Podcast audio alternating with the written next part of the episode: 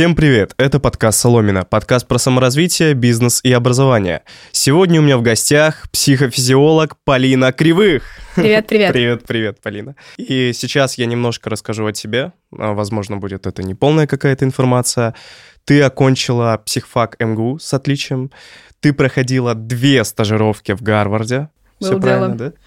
И еще работала в лаборатории исслед- когнитивных исследований в Вышке. А, в том числе, да, я работала сначала в лаборатории восприятия в МГУ, потом перешла в лабораторию когнитивных исследований в Вышке. А ты до сих пор там работаешь или... А, нет, к сожалению, я прекратила там работать, и сейчас я работаю в лаборатории зрительной рабочей памяти в Тель-Авивском университете. Вот, да. И еще ты в магистратуре Тель-Авива. И там же в магистратуре учусь. сейчас. Просто у нас э, сегодня сумасшедший какой-то, ну, в хорошем плане, в хорошем плане, с огромным бэкграундом человек, которому, видимо, его деятельность очень сильно нравится, он в нее очень сильно погружен, и мне будет очень интересно с тобой, соответственно, обсудить все, что с этой деятельностью связано. Вот, я абсолютный профан, я вообще ничего не знаю, да, то есть я абсолютный ноль в этом во всем, вот, но я попытался подготовить какие-то вопросы, и надеюсь, мы с тобой интересно очень поговорим на эти темы.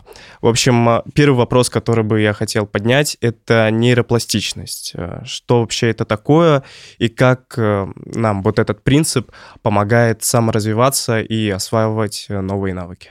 Глобально нейропластичность — это изменение связей между нейронами. У нас вообще, в принципе, если говорить термином, материальным субстратом, то есть вот основой физической а, любого процесса запоминания и обучения является изменение связи между нейронами. И нейропластичность, она как раз позволяет нейронам образовывать новые связи, образовывать новые нейроны. Кстати, у нас нервные клетки восстанавливаются. Здравствуйте. Так. А, И в этом и состоит процесс обучения.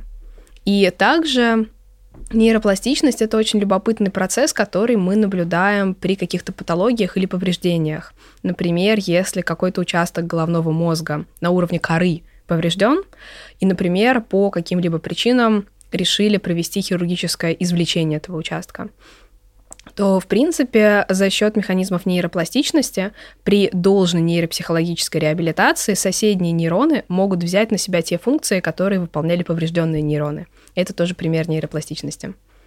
А я правильно понимаю, ну, я насколько это вообще могу знать, то есть опять со своим профанским абсолютно бэкграундом, а, нейропластичность, она с возрастом снижается. Хороший вопрос на самом деле. А, Она снижается, но не постоянно. То есть нейропластичность в детстве у ребенка, безусловно, в разы больше, чем у взрослого.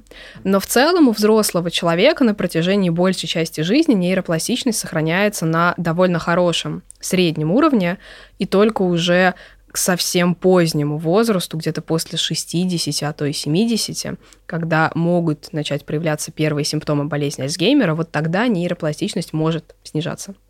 А нейропластичность как-то связана с э, коэффициентом IQ? Вообще никак не Никак связано. не связано. Вообще никак не связано. А, Более того, у нас есть внутренняя профессиональная шутка, что, а, ну, собственно, IQ, а, коэффициент интеллекта, что тест на IQ измеряет IQ. IQ — это то, что измеряет тест на IQ. То есть, как э, в рассказах э, Станислава Лема про Йона Тихона, сипульки — это то, что нужно для сипуляния, сипуляния — это то, для чего нужны сипульки. У тебя такое замкнутое определение. У нас э, нет хорошего определения интеллекта, точнее, есть их много разных, которые мы используем. И IQ — это действительно коэффициент, который очень хорошо коррелирует в разных научных исследованиях с разными другими параметрами. Но с нейропластичностью нет, не коррелирует. Но можем ли мы как-то оценить интеллект человека, помимо там э, показателя IQ или чего-то такого? Ну, смотри, а в том-то и смысл. Как мы можем определить э, уровень того, что мы сами не определили? А, В принципе, у нас есть рабочее определение интеллекта, как раз на нем и основаны рабочие, опять же, используемые в практике тест IQ. То есть в целом мы можем это померить. Но равен ли высокий IQ очень какому-то хорошему уровню мышления, не факт. И теперь следующий вопрос. А Нейропластичность как-то коррелирует с уровнем мышления? А Что такое уровень мышления? Вот ну, общий какой-то интеллект, наверное, я не знаю, как это сформулировать. А вот смотри, вот ты упираешься в эту терминологическую проблему, С- которая Хорошо, у нас есть. Давай попробуем так. Если мне легко решать задачки по математике, готовиться к сервисным олимпиадам по математике, у меня высокая нейропластичность или нет? То есть э, есть ли тут какая-то связь? Она может как быть, так и не быть. То есть если мы берем конкретно задачи по математике, а, во-первых, именно способностями к математике недавно обнаружили некоторый генетический вклад, как бы печально это ни звучало. Он не стопроцентный, это важно подчеркнуть но небольшая составляющая генетического вклада. Ну, какой процент примерно? А, я не помню, если честно, точную цифру, а, ровно потому, что ее довольно сложно назвать именно вот прям в процентах посчитать, это, а, собственно, психогенетика немножко не так работает. Просто мы нашли ген, который вносит определенный вклад в способности к математике. Так, и получается, нет никакой связи между нейропластичностью и умением решать новые задачки. Верно понимаю? А если это просто новые задачки, не математические, то в такой формулировке связь есть. Нет, я к тому, что в математике все время возникают какие-то новые задачки, да, возникают какие-то новые идеи, ты все время с, ней, с ними как-то борешься, думаешь и пытаешься решать. Вот, и я, дум, я спрашивал конкретно, есть ли тут э, связь с нейропластичностью. А, смотри, в чем дело. Ты же и в обычной жизни тоже постоянно сталкиваешься да. с какими-то новыми так. задачами, концептами, так. решаешь какие-то а, новые задачи, собственно, справляешься с какими-то новыми вызовами. И вот для этого всего нейропластичность нужна. Потому что нейропластичность — это основа обучения. То есть каждый раз, когда ты обучаешься чему-то новому, нейропластичность тут задействована. И э, теперь следующий вопрос. Если я сейчас условно там двоечник, да, я учусь там в девятом классе или в десятом классе, я двоечник, мне, мне довольно сложно даются какие-то предметы. Э, могу ли я стать умнее? Могу ли я, э, ну, опять же, да, э, определим, что значит умнее, легче справляться с новыми задачами? То есть могу ли я как-то раскачать свой мозг в этом направлении? Мне кажется, что я сейчас не хочу обобщать, словно на все сто процентов, но большинство, грубо говоря, двоечников именно в школе, они чаще всего абсолютно способны понять школьную программу, решить все задачи, которые им задают на дом, просто по каким-то причинам у них недостаточная мотивация это делать. А опять же, по разным причинам. Может быть, им не интересен предмет. К сожалению, довольно часто такое бывает. А может быть, они очень сильно боятся оценки, поэтому предпочитают вообще не делать ничего, а вместо того, чтобы рисковать, получить, неважно, хорошую оценку или плохую, а вдруг плохую. А учитель может не мотивировать учеников, а не заинтересовывать их своим предметом. А поэтому чаще всего, если ты двоечника помещаешь в какую-то более обогащенную среду, ему становится гораздо легче справляться с разными задачами. Но это скорее вопрос уже мотивации, да, я думаю, мы про, про нее тоже чуть позже поговорим. А, тут скорее интересно разобрать а, конкретный кейс, когда ну, какой-то парень или э, девочка очень сильно старается, занимается, но все равно у нее не получается. То есть все равно ей очень тяжело даются предметы. Да? Допустим, она в каком-то, не в обычной школе учится, да, а в каком-то лицее специализированном. То есть э, можно ли надеяться на то, что если она будет очень долго стараться, очень долго прикладывать к этому усилия, как-то правильно начать питаться, не знаю, что на это влияет, а, что ей будет все это даваться гораздо легче, чем это происходит сейчас? В целом, да. То есть я бы сказала, что мы не знаем, что посоветовать, да, этой конкретной девочке или этому конкретному мальчику в той ситуации, в которой он или она находится. Но, безусловно, если учеба дается с трудом, есть какие-то параметры, какие-то точки, в которых можно что-то поменять, и тогда учеба будет даваться легче.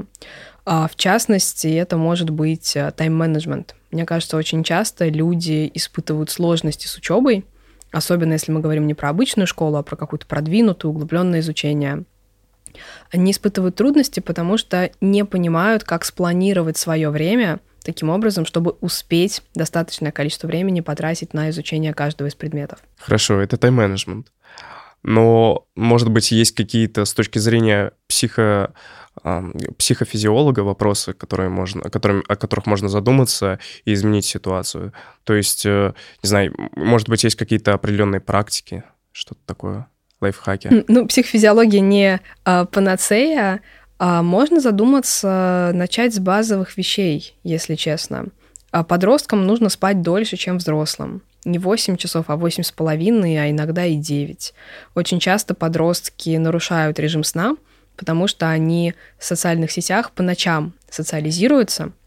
Социализация — это очень важный процесс в подростковом периоде, поэтому нельзя им запрещать это делать. Но проблема в том, что многие подростки не высыпаются.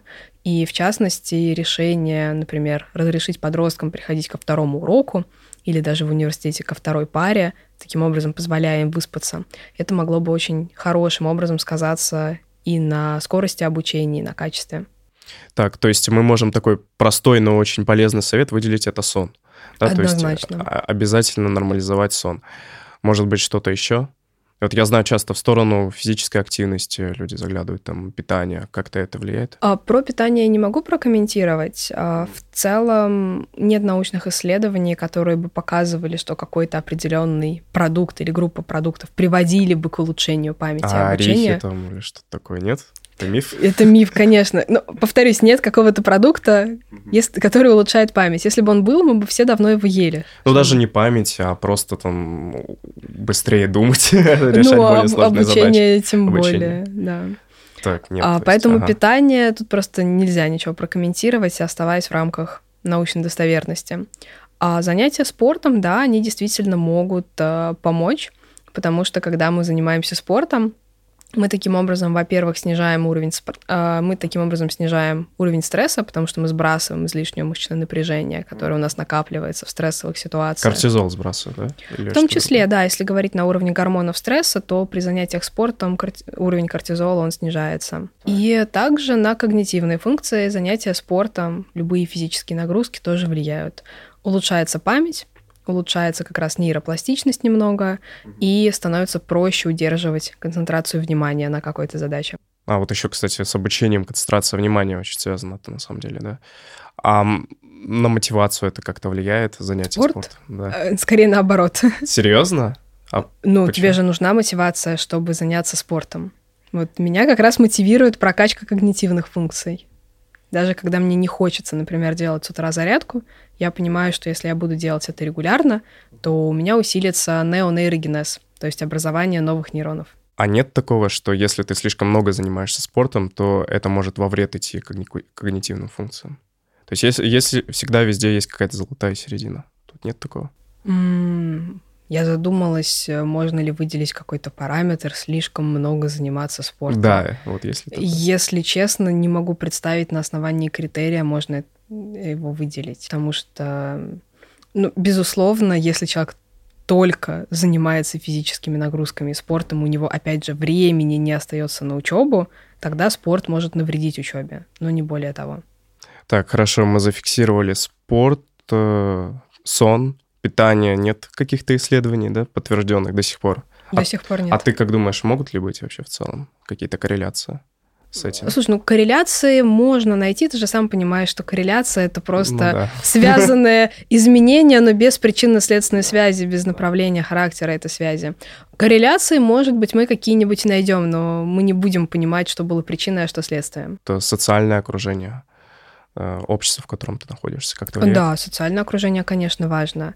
А, Во-первых, а, социальное окружение вносит вклад в мотивацию. Грубо говоря, если вокруг тебя все замотивированы учиться, а ты почему-то не мотивирован учиться, ты будешь ощущать э, такое положительное социальное давление. И чтобы вписаться в группу, будешь стараться тоже больше учиться, больше времени на это тратить и уделять занятиям.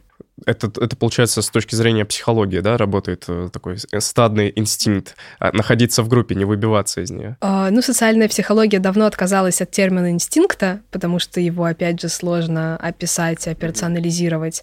Но в целом, да, когда мы находимся в группе, мы подвержены тому, что эта группа считает важным и ценным. По поводу спорта, опять же, сп- спортивной активности, социального окр- окружения обсудили. А, Может быть, э, есть какие-то э, метрики с точки зрения, что там, может быть, кровь сдать нужно, или еще там МРТ можно сделать, что-то такое, чтобы лучше трекать и понимать, что можно изменить и прокачать в своем здоровье, чтобы лучше соображать. А Здесь точно не моя область экспертизы. То есть это нужно спросить какого-нибудь врача, а, потому что, безусловно, чем более ты здоров, тем лучше ты способен к обучению. Вот я просто слышал, что у многих э, людей в России дефицит витамина D. Вот. И я думаю, насколько это может быть связано. Ну, многих людей не только в России, но и в мире. И сейчас Всемирная организация здравоохранения рекомендует всем людям принимать добавки с витамином D. Да, да, и вот э, я тоже слышал, что как будто это с памятью может быть связано и влиять негативно. Влияние Нет? на память я не видела таких научных исследований. Ну, то есть э, все нормально в этом плане? Это исключительно ну, рекомендации именно Всемирной организации здравоохранения, то есть в плане здоровья.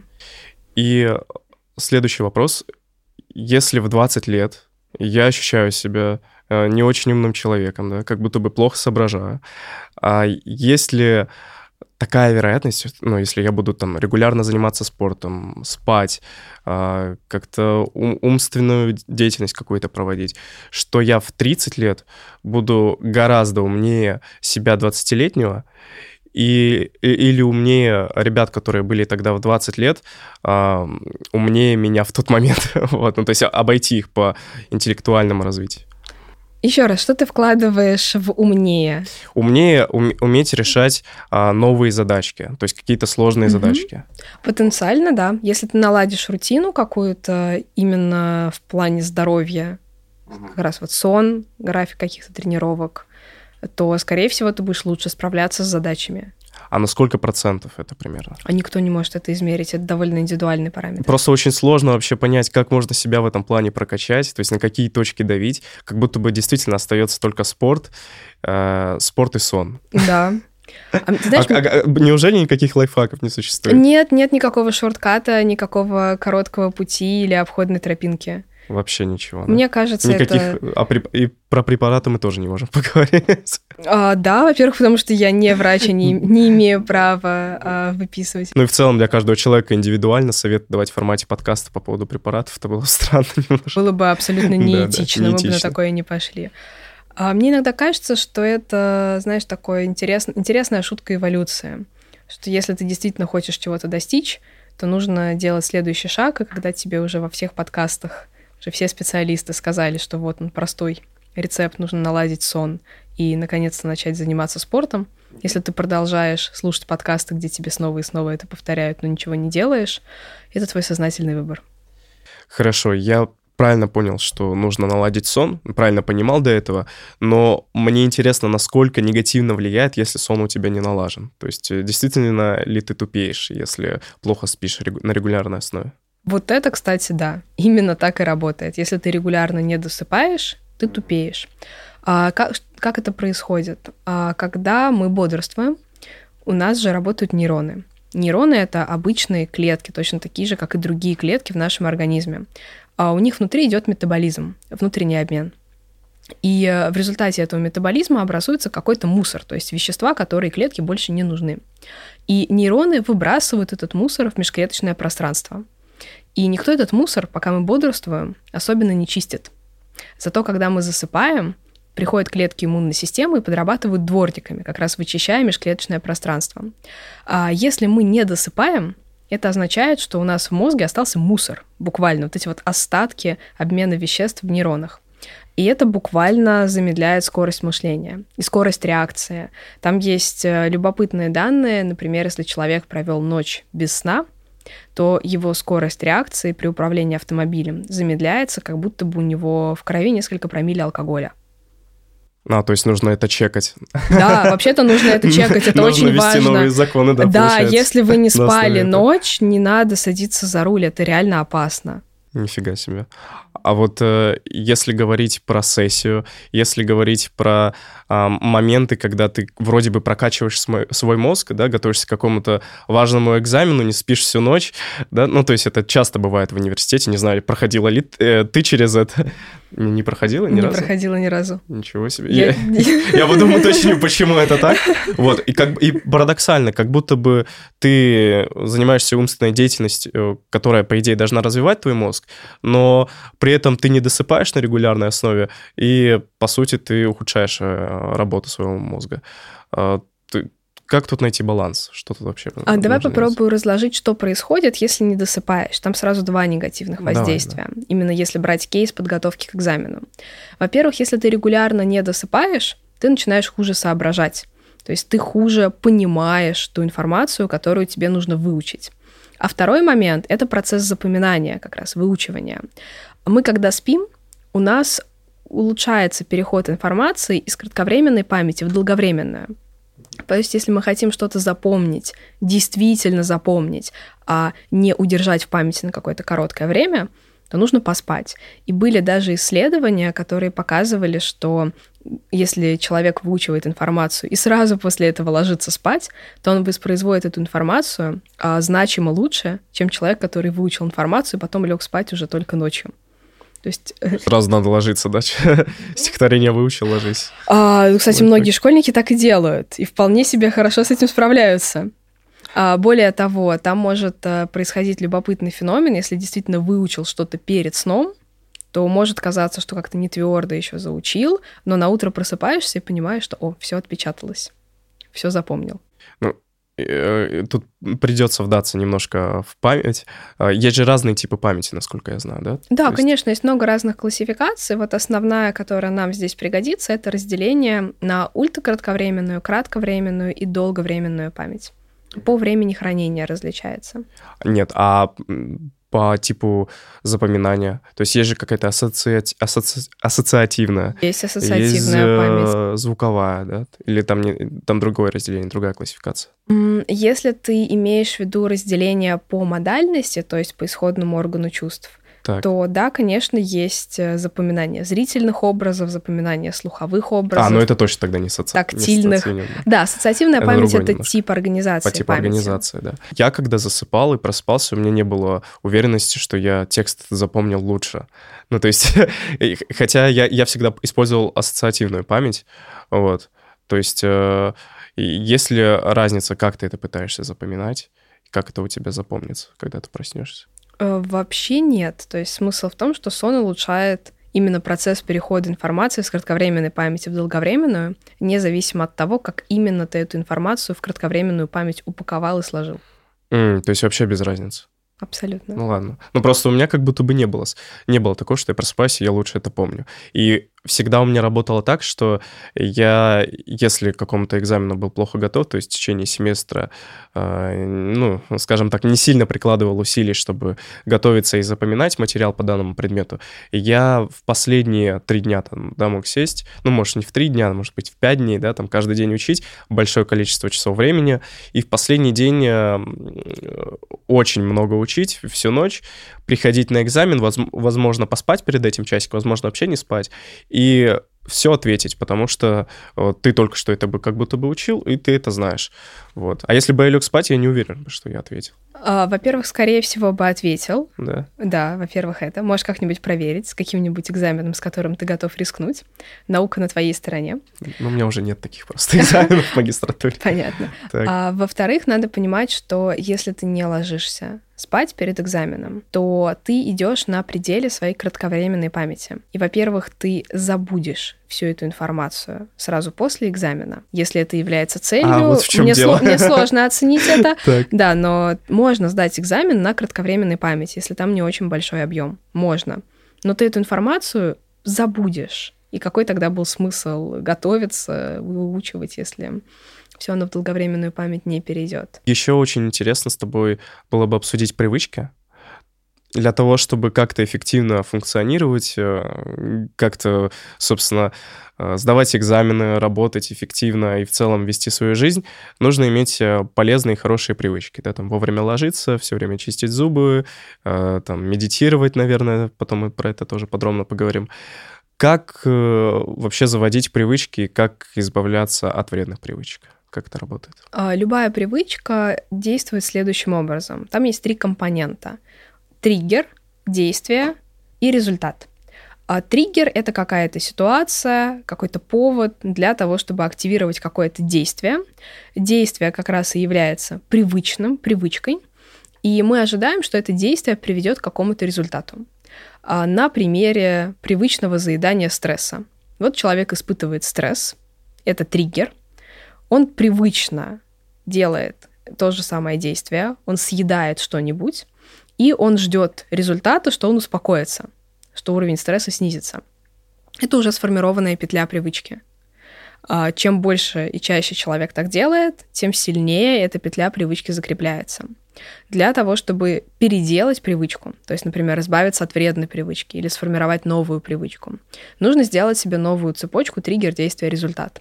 Например, в случае с заеданием стресса надо придумать себе какое-то другое действие, которое будет позволять снимать уровень стресса. Спорт. Как, как вариант, это говорили, отличный да? вариант, да. Так. Можно придумать что-то, какой-то свой персональный ритуал. Можно сходить в душ. То есть это действительно должно быть какое-то действие, которое позволяет тебе расслабиться и успокоиться, просто не связанное с едой. И ты постепенно через рацио начинаешь заменять это действие. То есть ты отслеживаешь, так, я снова в стрессе, моя привычная реакция заесть, но я меняю свою петлю, поэтому вместо того, чтобы съесть какую-то печеньку, я, например, пойду в душ. И таким образом а, новое действие начинает приводить к тому же результату, снижению уровня стресса. Привычка перестраивается. И сколько раз мы должны повторить этот процесс, чтобы это закрепилось? Столько, сколько потребуется. То есть не 21 день. Это миф. Я не знаю вообще, откуда он взялся. Вот на самом деле во многих приложениях там именно ровно 21 день, которыми я пользовался, трекерами привычек. Это не работает. Это однозначно не работает. какая-то медиа- медиана, какое-то значение среднее? Все очень индивидуально. Есть люди, которые могут быстро сформировать новую привычку исключительно на волевом усилии. Есть те, которым потребуется гораздо больше, чем 21 день, но они все равно способны новую привычку сформировать. А может быть, есть какие-то общие ошибки, которые допускают люди при формировании полезных привычек? Они быстро бросают. А, Это, то есть они не дошли до своего индивидуального значения. Э, да, количества. то есть нужно говорить не 21 день, а что привычка формируется за X дней. Ты X не знаешь. Ты узнаешь X в тот момент, когда поймешь, что совершаешь действие, которое стало для тебя привычным. У тебя появилась новая привычка. А есть э, ли какие-то общие ошибки, когда люди пытаются бросить плохую привычку? А, то же самое, они быстро сдаются. Или придумывают себе недостаточно хорошее действие-заменитель, которое не приводит к тому результату, которого хочется достичь. Не съесть шоколадку, а покурить, да, что-то что А, кстати, а такое очень часто происходит, а, конечно, да, от замены одной вредной привычки на другую. Я тебе больше скажу, и наоборот бывает, люди, которые бросают курить, переходят на шоколадки. И получается, что ты вместо Круто. одной вредной привычки получаешь другую. Да, да. Клуб этих анонимных сладкоежек и... Это весь мир. Да, да, да.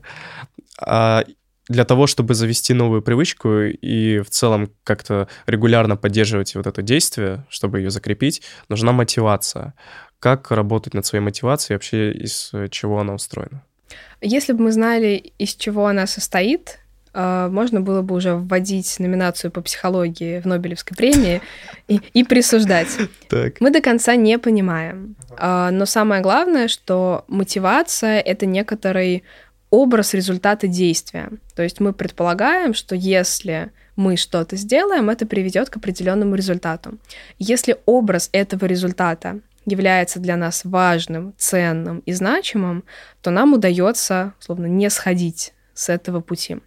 Но вот если приводить пример, давай какой-нибудь э, довольно тоже распространенный, например, ситуация с похудением. Да, человек вот хотел хочет, привести. Да, человек хочет похудеть. Если он хочет похудеть просто так, это недостаточная мотивация. То есть он должен ответить себе на вопрос, а зачем я это делаю? А, кому-то помогает мотивация через здоровье.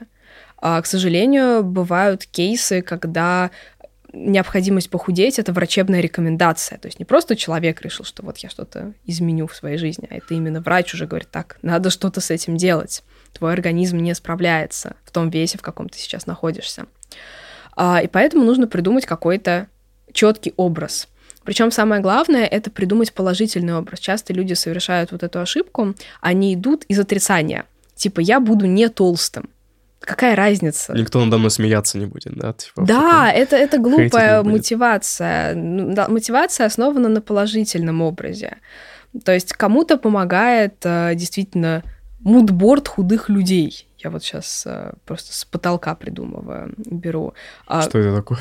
Ну, ты, например, делаешь себе, берешь там картинку, лист ватмана и прикрепляешь фотографии худых людей. да худых людей которые тебе нравятся чтобы у тебя был образ того тела в котором ты можешь оказаться и здесь тоже очень важно не перегнуть палку потому что стандарты красоты они не всегда реалистичные. Да, это Нужно правда, делать да. поправочку на Photoshop, а, на то, что фотомодели занимаются только тем, что следят за своим телом, больше ничем, а мы все-таки нормальные люди, которые еще что-то успевают в этой Да, жизни да, да. делать.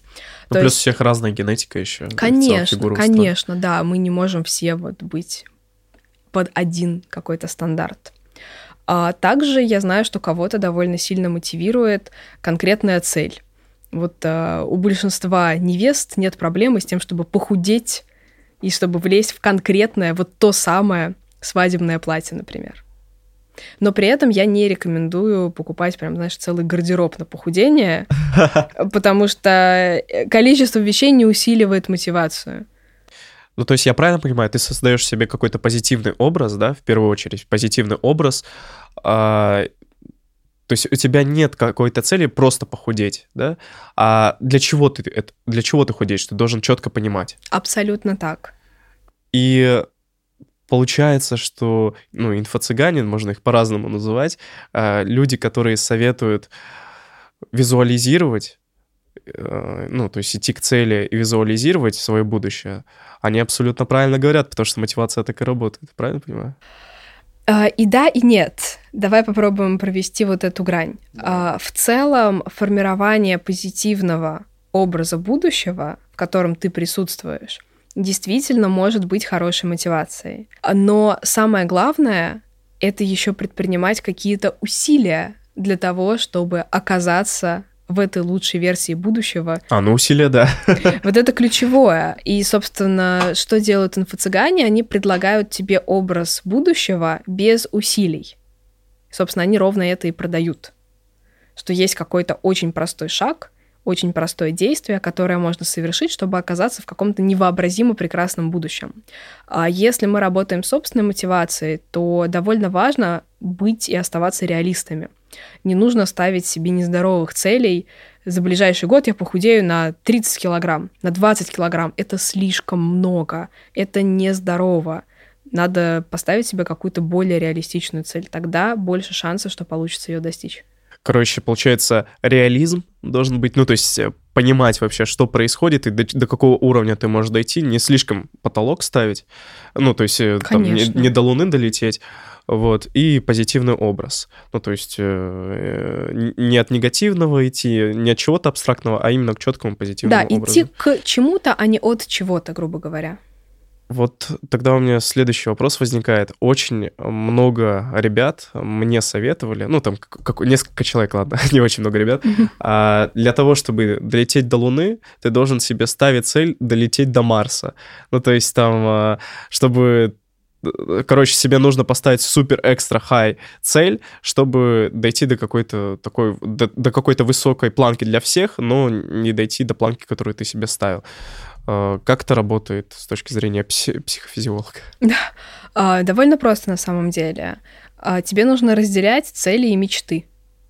Ты можешь, как условно, dream big. Ты можешь мечтать о том, что я долечу до Марса, я сделаю вот что-то вот эдакое, совершенно а, огромное, великолепное, невероятное. Но при этом, если ты включишь реализм, то ты понимаешь, что ты не можешь достичь этого прямо завтра. У тебя есть все равно какие-то промежуточные шаги. И вот эти промежуточные шаги и должны стать твоими целями, которые ты реалистично можешь выполнить. И образы, да, которые ты себе ставишь, собственно. Ну, Да, то есть ты можешь, э, тебе важно визуализировать и то, как ты выглядишь в, в идеальном сценарии, если тебя это мотивирует, кого-то это не мотивирует. Но при этом важно и понимать, к чему ты движешься, и здесь я говорю про ближайший шаг. Насколько позитивно для себя, для своей мотивации смотреть вот эти бесконечные нарезки в рилсах, шортсах, в ТикТоке, там, с Эндрю Тейтом и другими ребятами, которые говорят, давай, работай, у тебя все получится и подобное. А, давай отвечу э, примером такой даже личной истории. А, я консультирую стартапы, и во время одной из консультаций я узнала, что один из фаундеров стартапа, когда он только принимает человека в команду, он берет его телефон, смотрит, установлен ли на нем ТикТок, и удаляет приложение. Прям вот нажимает себе. удалить, причем вот не просто с экрана, а совсем из памяти телефона. Возвращает телефон а, и говорит, что если вот ты согласен на таких условиях, что вот все, ты больше не пользуешься ТикТоком, то мы тебя принимаем в команду. Если не согласен, извини, ты нам не подходишь. И в целом в этом есть здравое зерно. Потому что смотреть мотивирующие нарезки зависит от того, сколько времени ты на это тратишь. Если ты только и делаешь, что смотришь мотивирующие нарезки, а сам ничего не делаешь, думаю, ответ очевиден. Но при этом, если есть какие-то фигуры отдельные, которые тебя вдохновляют, то это здорово, и это можно и нужно использовать. Ну, это позитивный образ, опять же, да? Такой? Да, конечно, ты же формируешь свой позитивный образ не просто от балды, а основываясь... Референс есть какой-то. Конечно, конечно.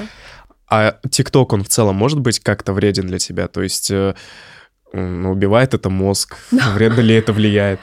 Мозг не убивает. Креативность убивает. Креативность? Ну, конечно. А как же, э, вот многие блогеры говорят, я смотрю ТикТок, чтобы оставаться в тренде, чтобы ко мне приходили новые идеи, чтобы я был на, на волне. То есть, получается, это не так? Это, наоборот, убивает в себе креативность? Ну, конечно, ведь все эти блогеры, которые смотрят ТикТок, чтобы оставаться в трендах, они же не придумывают новый тренд. Они смотрят, кто, кто уже что придумал, и вписываются в тренд, пытаясь его повторить. Они же новое не придумали.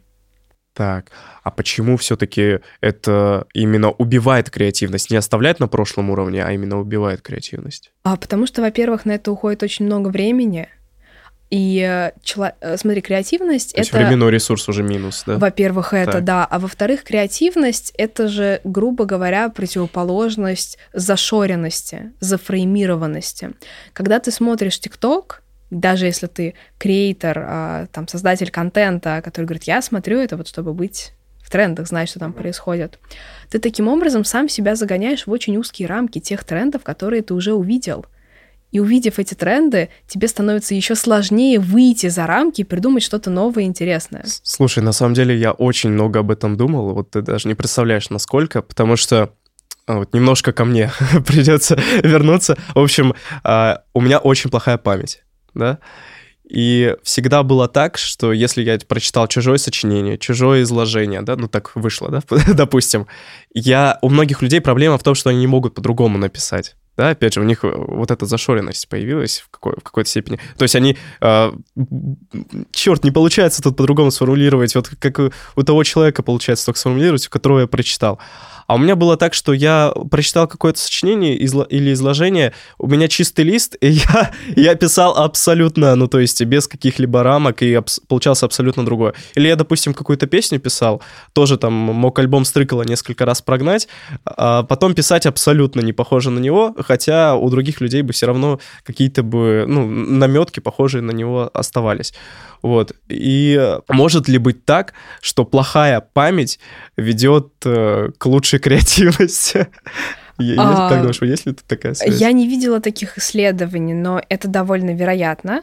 Но при этом, смотри, надо еще сделать поправку на то, что если полностью а, проводить аналогию между твоей ситуацией и ситуацией с просмотром ТикТока, то это тебе нужно было не одно сочинение чужое прочитать, а сколько, 100? Ну, да, 200? Да. Мне кажется, после этого было бы уже сложнее написать что-то свое эдакое. Какие-то мысли бы въелись тебе в голову. Просто за счет повторения. Память же так и работает. Повторение мать учения, вот эта вот фразочка, присказка, она абсолютно верна с научной точки зрения. И очень интересно узнать, что ты советовала, о чем вы вообще говорили, а, когда ты консультировала различные стартапы? Это, наверное, айтишные какие-то стартапы крутые были, да? Я консультирую разные стартапы. У меня и свой, в принципе, есть. Так, а давай, расскажи. А, у нас стартап B2B. Мы помогаем компаниям бороться с выгоранием сотрудников. Ну, это, кстати, очень интересная тема, на самом деле. Нас э, довольно много айтишников смотрят. И вообще, кстати, не только айтишников эта проблема преследует. Я, э, преследует, я знаю, маркетологов многих это преследует. То есть э, довольно частая проблема. Как с ней справляться? Какие вообще признаки того, что у тебя начинает происходить выгорание? Что с этим делать? Основные признаки выгорания — это постоянное ощущение усталости, истощенности, причем как физической, так и психоэмоциональной. Ну вот, в принципе, к счастью, если ты там не бывал, ты не понимаешь, каково это, но если ты оказываешься в ситуации, ты такой, а, так вот, так вот, что называется психоэмоциональным истощением, вот что имелось в виду. Из таких тревожных звоночков а, избегание социальных контактов. То есть человек настолько устает, что даже когда его хорошие близкие друзья куда-то зовут, он начинает постоянно отказываться, потому что ему кажется, что он не в ресурсе, у него нет сил. И вот если это постоянная история, а не разовая, то это тревожный звоночек, что, возможно, человек начал выгорать. Социальные контакты, ничего себе. Да. Какой критерий. А если говорить в целом, что можно с этим делать, как э, предотвратить выгорание? А по поводу предотвращения здесь сложно, потому что это персональная ответственность каждого человека. У нас, опять же, нет какой-то супер магической а, пилюли, чтобы все перестали выгорать. Важно прислушиваться к себе, а, понимать, идешь ты на пределе своих возможностей или нет. Если говорить э, про корпоративную историю, то важно, а, во-первых, соблюдать принцип справедливости, а, во-первых, справедливой оплаты, чтобы ты был уверен, что у тебя сотрудники считают, что они получают именно ту оплату, которая соответствует затрачиваемым усилиям. Так, подожди, а если он получает очень много, да, допустим, ну точно... Мы про айтишников намекаем, да? Да-да-да, то есть им точно хватает, вот, но они э, очень много работают и все равно выгорают. Так То смотри. Есть, уже нет прямой связи, как будто бы. Потому что это один из нескольких параметров, которые а, надо учитывать. Так, во-первых, э, да, смотри, во-первых, справедливость не ограничивается непосредственно зарплатой. Принцип справедливости а, в корпорации он должен соблюдаться еще и на уровне человеческих отношений. Давай возьмем пример с айтишниками. В команде несколько айтишников, и, например, а, все видят, что начальник одного айтишника пораньше отпускает, если тот его просит, а других нет. Несправедливо? Да, Несправедливо. Вот те, кто ощущают несправедливость, начинают, к сожалению, двигаться в сторону выгорания. Чем больше этой несправедливости накапливается, тем быстрее. Я вот хотел бы уточнить, а может ли быть это выгоранием а, на своей личной истории? опять, же, личная история. Дело в том, что на первом курсе у меня была такая ситуация, что я а, ложился в 9, 9 часов вечера, ну, то есть, как, как все и говорят, надо делать, я встал в 4 утра где-то, ну, в 5, в 4 утра. Вот. И утром у меня была пробежка, потом чтение, потом работа какая, ну, как несколько часов там э, гибкий режим был, и потом учеба. Вот, и потом опять ложился спать, и э, так у меня было постоянно, день сурка. И э, прямо перед сессией на первом курсе случилось так, что у меня под вечер начала сильно болеть голова, очень сильно болеть голова, и у меня так она в жизни не болела. Утром... А, и я, в общем, не смог заснуть, то есть прям очень плохо было. Утром э, мне предложили померить температуру. Я думаю, ну, у меня нет вроде никаких признаков простуды, ничего, зачем мне мерить температуру? И когда я померил температуру, у меня было 39 плюс, ну, почти по 40. У меня такой в жизни температуры не было. Вот. Когда ко мне приехали, приехал врач скорой помощи, чтобы укол сделать, чтобы температуру сбить, я у него спросил, что такое, что со мной происходит. Мне сказали, у вас переутомление. Вот. А, может, может ли быть э, вообще... Пере... Это, это, это является вообще, во-первых, перегоранием? Или... А, смотри... Тут в прямом смысле перегорание произошло. Да, а, я вот это называю следующим моментом. А, мы клинические психологи, психофизиологи, мы не можем ставить диагноз по аватарке. Mm. Ну, то есть, если бы я с тобой поговорила в тот момент, в тот когда момент, это да. произошло, то что-то можно было бы понять. На самом деле, если бы ты задал... Я бы просто дала тебе тест на выгорание, если бы считала, что это может быть оно. Час, оглядываясь назад на эту ситуацию, точно мы сказать ничего не можем. А, можем допустить, да? Да, допустить. можем предположить. Э, э, смотри, любая ситуация, похожая на день сурка, когда у тебя действительно становится очень монотонная рутина, это потенциально может приводить к выгоранию, потому что к выгоранию еще приводит отсутствие контроля над собственной жизнью. Если ты отстроил себе абсолютно повторяющуюся рутину, то ты же таким образом теряешь контроль. Так наоборот же есть контроль. То есть э, у тебя есть четкий план дня, у тебя есть четкий А ты можешь распорядок. его поменять? Вот представь, что ты проснулся в 5 утра и решил, а вот не пойду сегодня на пробежку. Ты можешь это себе позволить? Или тебе уже вот важно, что у тебя четкая рутина? Кстати, в какой-то момент у тебя привычка уже формируется. Формируется, это правда. Вот. Но если говорить про корпорат, ты же не можешь себе сказать, ну или начальнику сказать, сори, я сегодня на работу не приду, потому что у меня выгорание будет, если я сейчас так себя не Вообще-то на Западе есть вполне такая практика. Ну, ты, ты можешь сказать, я сегодня устал и не приду. Мне нужно восстановиться, мне нужно отдохнуть. Это вообще-то нормально. А просто велик соблазн этим злоупотреблять, когда вот, о, можно не идти на работу. Я устал, но я бы каждое утро так говорю. Я устал, я ухожу, да. Типа того, да. А, но вообще эта история про умение прислушиваться к себе. У нас большая с этим проблема глобально а, в обществе. Мы потеряли вот это чувство контакта мы пытаемся быть быстрее, выше, сильнее, у нас культура достигаторства, нам социум диктует и подталкивает нас к тому, что нужно быть лучше, чем все. И это довольно выматывает. И мы поэтому не позволяем себе как-то вот вступить в контакт со своими эмоциями, и поэтому можем терять э, вот эту возможность понять, а что нам нужно в данный момент. Ты сказала, первый сигнал — это когда ты начинаешь э, избегать социальное окружение. Он один из первых. Один из первых, Один из да. первых, вот да, но он есть? заметный. А, смотри, вот избегание социальных контактов, он просто самый заметный. И это тот, который ты можешь отследить рационально.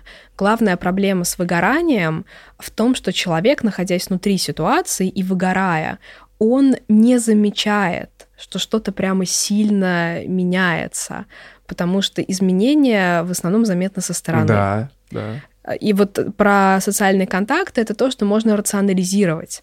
То есть каждый раз отказываясь пойти куда-то с друзьями, ты же можешь банально это записать. Если ты видишь, что накопилось многовато отказов, что ты вообще никуда ни с кем не ходил, то тогда вот он, первый тревожный звоночек. Второй тревожный звоночек — это агрессия. То есть если ты замечаешь, что становишься гораздо более злым и раздражительным, чем раньше, и это становится постоянно присущей чертой, это тоже может быть признаком выгорания. Хорошо, а если вот есть какой-то объект со стороны, который может э, тебя объективно оценивать, да, mm-hmm. то какие еще могут быть сигналы? Ты имеешь в виду, как понять, условно, что, что человек, вот человек рядом все, с тобой начинает, да, выгорел. выгорать. Вот мой сотрудник, он начинает выгорать. На самом... Когда выгорел уже плохо, да, хотелось бы заранее немножко, да. А, если проявляется прокрастинация, еще один из признаков на самом деле. Прокрастинация часто является таким вот тоже звоночком ну, как будто бы она все время у людей присутствует, нет? Да вообще не у всех, и, и не все время. Человек очень сильно зависит. А прокрастинация это же на самом деле очень простой феномен. Мы прокрастинируем, если боимся. Сейчас уже все начали бояться, что у них выгорание вот-вот случится, я уверен. Мы прокрастинируем, если боимся неудачи. Мы откладываем выполнение какого-то дела, если хотим, чтобы все было идеально или все было на каком-то определенном достойном уровне. Если у нас есть хоть малейшие сомнения в том, что мы не достигнем вот именно вот этого уровня, то мы просто откладываем выполнение задачи. То есть нужно убрать э, перфекционизм. Да, да, уберешь перфекционизм, идет прокрастинация. И опять же строить образ э, какой-то позитивный. А, не слишком... Вот, не слишком, не позитивный. слишком позитивный. Да, не Значит, слишком позитивный. Возникает. А вот э, часто, когда, допустим, какой-то важный экзамен, у меня такое было. А, я сидел, ну, я сейчас удалил ТикТок, но у меня было, что я, я был каюсь, да, приходилось выкладывать нарезки и, собственно, иногда засиживался. А, вот важный экзамен, как будто бы все, надо к нему максимум готовиться, а я перед ним сижу, листаю ТикТок и думаю, ну ладно, у меня еще ночью там несколько часов есть, э, чуть позже, чуть позже. Вот почему вот у меня, ну, не, конкретно у меня, может быть, у всех людей так мозг устроен, что перед какой-то важной задачей ты начинаешь вот действительно прокрастинировать? А потому что нам нужно переключаться. У нас есть два режима мышления, сфокусированное и рассеянное. И для максимально эффективной работы нам нужно переключаться между ними. Более того, в рассеянном режиме мы более креативные, мы можем усмотреть какие-то интересные связи или ассоциации между, казалось бы, отдаленными феноменами. И если ты слишком долго был в режиме сфокусированного мышления, тебя как пружинка разжимается, тебя Фокусированное отталкивает. это состояние потока? Нет, это вообще не Вообще состояние нету потока. ру- Вообще другое, нет, абсолютно вообще другая другое, да, да. это совсем параллельный Хорошо, термин, да. А, просто ты на чем-то сосредоточен. Сфокусированное мышление — это состояние сосредоточенности. Мы можем удерживать его не так уж и долго обычно. Поэтому, если ты был слишком долго на чем-то сфокусирован, у тебя возникает потребность расслабиться, переключиться. А, и здесь а, вопрос в том, что и как ты сделаешь. Легкий способ зайти в ТикТок или зайти в ленту рекомендаций Ютуба, залипнуть там. Но точно так же можно переключиться на художественную книгу, сходить погулять. Это в режим рассеянности, опять же. Да, это все режим рассеянности, конечно. Физическая нагрузка тоже отличный режим рассеянного мышления. Мгм. Еще и стресс сбросим в этот момент. Да. Блин, круто.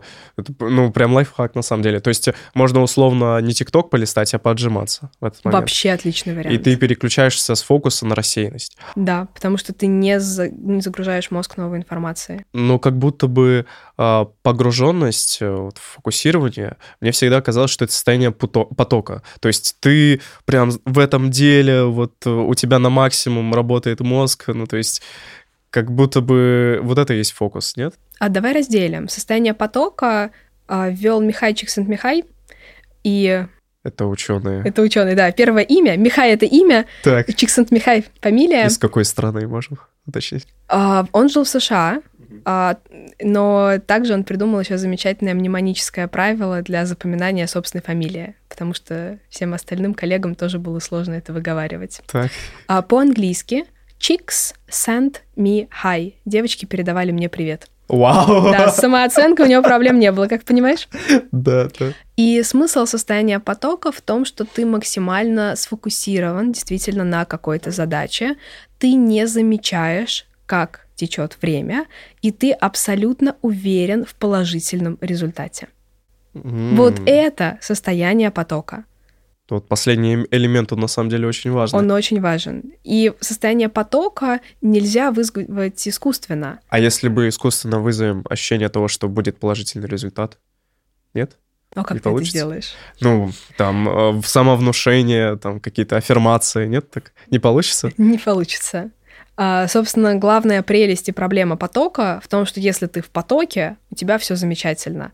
Но у нас нет инструкции в духе делай раз, делай, сделай два и войдешь в поток. А я знаю, что, ну, я слышал, не знаю, насколько это правда, что мозг, он может работать на каких-то разных частотах. Вообще, на ритмах каких-то, каких-то ра- разных ритмах. А у нас действительно есть ритмы головного мозга. У тебя активность головного мозга — это электрическая активность нейронов. Когда ты ее суммируешь, например, с помощью электроэнцефалограммы, ты просто закрепляешь электроды на поверхности головы, которые считывают электрическую активность, ты видишь волну. У этой волны могут быть разные характеристики. И как раз на основании частоты волны в герцах, колебаниях, а, выделяют разные виды ритмов головного мозга. В частности, ритмы ассоциируют с некоторым общим состоянием. Так, например, альфа-ритм называется ритм спокойного бодрствования. Бета-ритм — это ритм такой больше сфокусированный на чем-то работы. А дельта-ритм проявляется в глубоком сне. Вот, Можем ли мы как-то управлять этими ритмами? Нет? Не можем. А состояние потока, есть ли у него какой-то определенный ритм? Наверное, бета и есть, да, по сути? Нет, у состояния потока нет какого-то определенного выделенного ритма, потому что а, мы во- вообще все вот эти ритмы — это условность, которая нужна психофизиологам для того, чтобы навесить ярлычок на определенную характеристику волны. Но если ты хочешь посмотреть на паттерн активности головного мозга в конкретной ситуации, тебе нужно смотреть на все в целом. И там уже идет гораздо более глубокий и сложный анализ, чем просто а, частота в герцах. Короче, в поток мы никак войти не сможем, если даже захотим. Но у нас нет инструкции, давай так. У нас нет какой-то четкой инструкции, как можно войти в поток. Но если тебе интересно то, что ты делаешь, обычно ты входишь в поток естественным образом. То есть нужно подметить для себя какие-то вещи, которые тебе интересны. Да, И скорее там ты будешь и прогрессировать, потому что там будешь ловить состояние потока. скорее всего, да. Блин, круто. А есть ли какие-то исследования на тему медитация? А, Как она вообще прокачивает когнитивные наши функции? У нас просто огромные проблемы с медитацией. А, дело в том, что медитация — это тоже не операционализированное понятие. А ты пробовал хоть раз медитировать? Да, да. А ты уверен, у тебя получилось или не уверен? Я не уверен. Вот, ты не уверен. Я, я вообще не знаю. ну, Следил за дыханием и все. Вот, но, условно, уверен, не уверен. А, и вот так у большинства людей. Более того, у нас же есть разные специалисты по медитации, которые медитируют по-разному, дают разные техники медитации. И поэтому у нас а, нет возможности операционализировать понятие медитации, то есть сказать медитация — это. Вот, например, со сном мы можем так сделать. Мы можем дать определение сну или определение еще какому-то психологическому, минимум физиологическому феномену. Да, кстати, сон довольно часто определяется как раз через возникновение определенного ритма, который мы видим на электроэнцефалограмме. Мы видим, что человек заснул. Там еще сонные веретена появляются, такие вот комочки волокон, когда у тебя волны друг на друга наслаиваются, и получается такое вот зашумление небольшое. Это сонное веретено. Со сном все понятно. Легко. Ну, по крайней мере, по сравнению с медитацией. А определения медитации у нас нет. Поэтому как мы можем изучить, что происходит с мозгом во время или после медитации, если мы не можем точно сказать, а вот этот человек, он сейчас медитирует или не медитирует? Или если мы делаем постфактум какие-то замеры, например, человек говорит, вот, я раньше не медитировал, теперь каждый день по 10 минут медитировал, сравнивайте а, активность моего мозга там до-после. как мы можем быть уверены, что он правда медитировал? Ну, мне кажется, многие исследования допускают, что человек действительно выполнял то, что он заявляет. Нет? Ну, допустим, ну, у тебя же это исследование научное. Тебе нужен не один человек, тебе нужно много людей. Как ты можешь быть уверенным, что у тебя все люди в экспериментальной группе одинаково медитировали? Ну Можешь да. ли ты быть в этом уверен? Но это уже проблема исследований, да, получается? Это проблема медитации в первую очередь. Во вторую А. уже проблема исследований. Так, хорошо. А, Но, может быть, есть какие-то, не знаю, все равно корреляции, что если человек думает, что он медитирует, это как-то положительно воздействует? Только на внимание. То есть, если человек регулярно медитирует, то ему становится проще удерживать концентрацию внимания. Ну, это важно очень, кстати, для Это обучения. довольно важно. Но многим проще начать удерживать концентрацию внимания, чем начать медитировать. А вот э, что еще может на концентрацию внимания повлиять? Только тренировка, к сожалению. Э, Концентрация... удерж- Тренировка удерживать внимание? Да. Чем больше ты тренируешься удерживать внимание, тем лучше ты удерживаешь внимание. Чтение может под это подойти? Э, Я долго удерживаю внимание да, на чтении. потенциально, да. Как чтение влияет на наш мозг? Э, Помогает ли нам это как-то, что-то прокачивает или нет?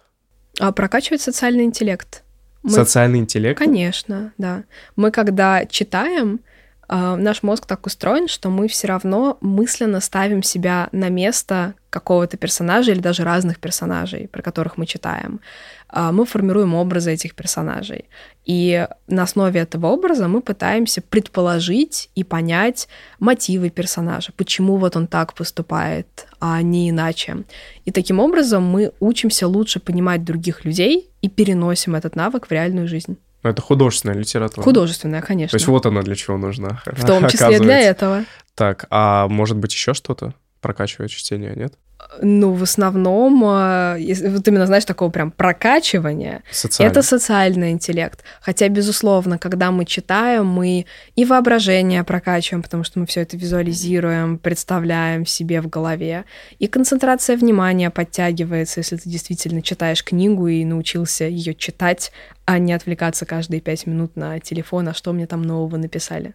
Почему все-таки появляются какие-то люди-гении, да, но при этом э, они, там, у них родители какие-то не генетически одаренные, ну, ну, то есть нет какой-то зависимости от их родителей, А они э, не жили как-то по-другому, то есть они в абсолютно таких же условиях росли в такой же социальной среде, то есть э, что является таким рычагом их появления? А у нас нет каких-то научных данных, чтобы прям четко сказать, что вот она, суть квинтэссенция, основа причины гениальности. Но тут важно понимать следующее. Гениальность — это самая высокая ступенька. У любого человека он может пройти путь до гениальности. Путь он выглядит а, вот таким образом. Сначала идут задатки. Задатки — это чисто биологическая история. Например, человек не может стать бегуном, если у него какие-то проблемы с ногами. Ну, такой очевидный момент. Или наоборот, у него может быть хороший биологический задаток, у него быстро мышцы сокращаются, он может стать хорошим спортсменом. Дальше, задаток при должном окружении, при хорошем взращивании может стать способностью. То есть человек продуктивно, хорошо, качественно проявляет себя в какой-то сфере. Это способность. И в этом плане в школах очень корректно говорят, что вот у нас способный ученик. Способный, он справляется с, с какими-то задачами. То есть смотри, задатки, способности, потом может быть одаренность. Одаренность — это несколько способностей, выкрученных на максимум. Тогда уже одаренность. Потом одаренность может перейти в талант. И талант это условно одаренность нескольких сферах, то есть у тебя по нарастающей. А дальше самая главная разница между талантом и гениальностью в том, что талант ты можешь зарыть в землю. То есть если у тебя нет качественной обогащенной среды вокруг, если ты не реализуешь свой талант, а, то ты его не реализуешь. То есть, грубо говоря, талант можно не использовать, не реализовать, не воплотить. А терминологически считается, что вот гениальность всегда прорвется в любых условиях, в любой ситуации. Ну, как будто бы получается нет, потому что ты должен пройти этап таланта и ее реализовать. А для этого нужны какие-то условия. А, смотри, это можно Его. рассматривать как этапы, а можно, а, но при этом каждый человек имеет свой потолок на этой лесенке. Ген... А, он как-то генетически обусловлен? А, мы не знаем, вряд ли только генетически. Скорее всего, сочетанием каких-то факторов. То есть начально социальной средой твоей, да? В том числе, конечно. Травмы за жизнь, сколько раз головой То есть задатки точно есть у всех. Вот это биологический уровень. Способности есть уже у тех, у кого задатки смогли развиться в способности. И дальше по нарастающей. А из-за чего они могли развиться? А из-за под, под, а, поддерживающей среды, например. А вот как же вот эти истории, когда два близнеца были разделены и помещены в, одну, ну, в разные семьи, да, но при этом достигали одних и тех же результатов примерно? А, есть огромное количество контрпримеров, когда два разлученных в детстве близнеца достигали разных результатов, просто журналистам не так интересно об этом писать. Можешь рассказать, пожалуйста? А, давай попробую кратко. Давай. А, во-первых, эта область называется психогенетика задача психогенетики попытаться... Прости, что тебя уважаю. Нет, нет, все, окей, а, я с удовольствием э, расскажу. Психогенетика занимается тем, что пытается определить а, размер вклада как раз генов, биологически обусловленного чего-то, и среды в формирование какого-то параметра, какого-то фактора. У нас нет однозначного ответа на вопрос, что вот на столько-то процентов среда, на столько-то процентов гены определяют тот или иной параметр. Как мы пытаемся это исследовать? Один из методов — это как раз близнецовый метод. А, во-первых, близнецы бывают разные. Грубо говоря, однояйцевые и разнояйцевые. У первых 100% общности генетического материала, у вторых всего лишь 50%, как у любых обычных сиблингов. А, это первое. То есть мы можем сравнивать между собой однояйцевых и разнояйцевых близнецов. А во-вторых, мы можем смотреть, как они развиваются, если они оказываются в одной среде или по каким-то причинам в разных. И это всегда лонгитюдные исследования, то есть они длятся долго. А во-вторых, это исследования, для которых нужны очень большие выборки. Поэтому то, что вот мы знаем, что есть одна пара разлученных близнецов, которые выросли в очень похожих друг на друга людей, а всегда, когда такую историю рассказывают, надо вообще-то уточнить, а насколько действительно разными были те условия, в которых они оказались. Или все-таки На данный нет? момент очень низкая выборка, я верно понимаю? Ну, чтобы как-то это оценивать вообще. А, выборка нарастает, то есть близнецовые исследования продолжаются. А самое ироничное, что довольно часто близнецы занимаются близнецовыми исследованиями. Вот я знаю двух коллег-близнецов, которые этим занимаются, которые да? занимаются близнецовыми исследованиями. Так, и что мы сейчас можем примерно заключить, если говорить про однояйцевых близнецов? То есть э, влияет ли все-таки значительно среда или нет? А, смотри, в том-то и дело. Тут неважно, говорим о разнояйцевых или однояйцевых близнецов. В целом сейчас психогенетика стоит на позициях, а, что и гены и среда вносят примерно равный вклад Вау. в формирование человека в целом. А дальше нужно разбираться с каждым параметром по отдельности. Потому что, например, если мы возьмем рост, человека, то рост примерно на 80% определяется как раз генами примерно на 20 средой. Ну, как будто бы 20 все равно значительно. Конечно, значительно. Человека, Если да? у тебя, например, ребенок голодает, то он не вырастет до того параметра, до которого мог бы, если бы он мог регулярно питаться. Конечно. Или наоборот, перерасти своих родителей значительно можно. Потому что ты полностью реализуешь вот эти 20%. А, грубо говоря, да. То есть вот надо понимать, что рост — это крайняя часть спектра, где вклад генов, мы понимаем, что он больше, чем вклад среды. Хотя вклад среды все равно существенен. Есть другие параметры. И вот, э, вот все очень это... сложно говорить про интеллект, да, потому что тут очень сложные везде а, метрики. Вот что можно Везде, где мы не знаем, мы отвечаем 50 на 50. А, понятно. Потому что это так. вот некоторый консенсус, угу. возможно, мы сможем это конкретизировать. Но пока нет.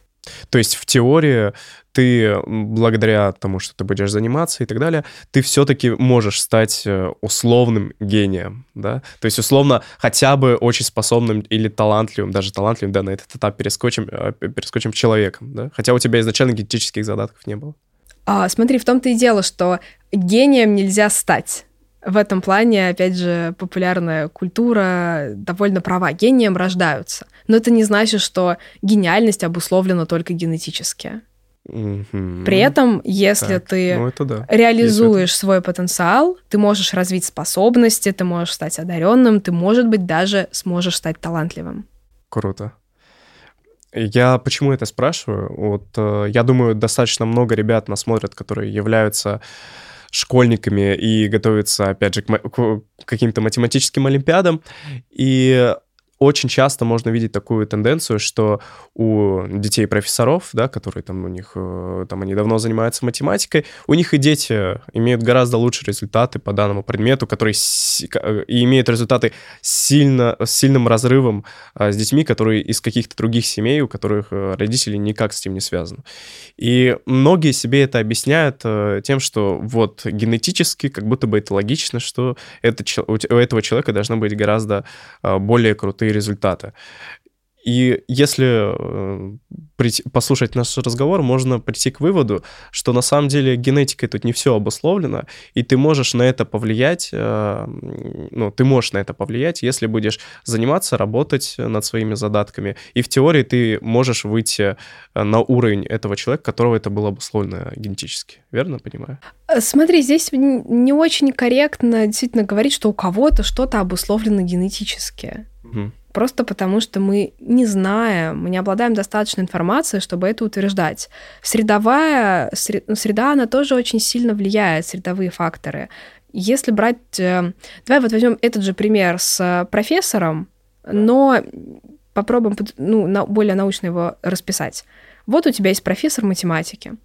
Его ребенок хорошо справляется с математикой. Это отчасти определяется генами, это отчасти определяется средой. То, что у него отец. Что у него отец профессор, он может ему что-то объяснить. Вот мне очень странно, что люди все время забывают вот про эту средовую составляющую. Опять же, если у тебя есть какая-нибудь э, династия в профессии, это не только генетический вклад, это еще и средовой вклад. Ты с детства видишь, как и что делает человек. Если рассмотреть пример, что у ребенка родители да, профессора, но при этом их у него нет, его забрали там, да, условно, он отдельно от них как-то живет, то тогда мы этот пример еще можем как-то рассмотреть. Но если он живет в семье, то еще огромный вклад э, именно его семьи, его династии. Там, Давай попробуем еще раз. В любой ситуации и гены, и среда вносят заметный вклад. Не бывает такого, чтобы среда или гены никак не влияли на проявление какого-то параметра. Просто у определенных параметров где-то вклад среды чуть-чуть важнее, а где-то вклад генов не, несколько важнее. Но пока где и как мы точно не знаем. Ну, сейчас предполагаем 50 на 50. Мы усредненно считаем 50 на 50, понимая, что про отдельные параметры мы можем выяснить точнее. Полина, есть ли какой-то вопрос, который мы с тобой сегодня не обсудили, но ты бы хотела сегодня его обсудить и рассказать нашим слушателям? Коварно. Коварно это, конечно, прозвучало. А, давай подумаем. Ну, просто я пытаюсь использовать это как возможность дать какой-то небольшой, но важный такой финальный кусочек знания, на который... А может быть, какое-то напутствие нашим слушателям или зрителям? В контексте обсуждений сегодняшнего? Ну, мне кажется, мы уже всех попытались убедить, что нужно высыпаться и заниматься спортом. Если кого-то это утешит, то когда действительно втягиваешься в занятия спортом, то тебе начинает это нравиться.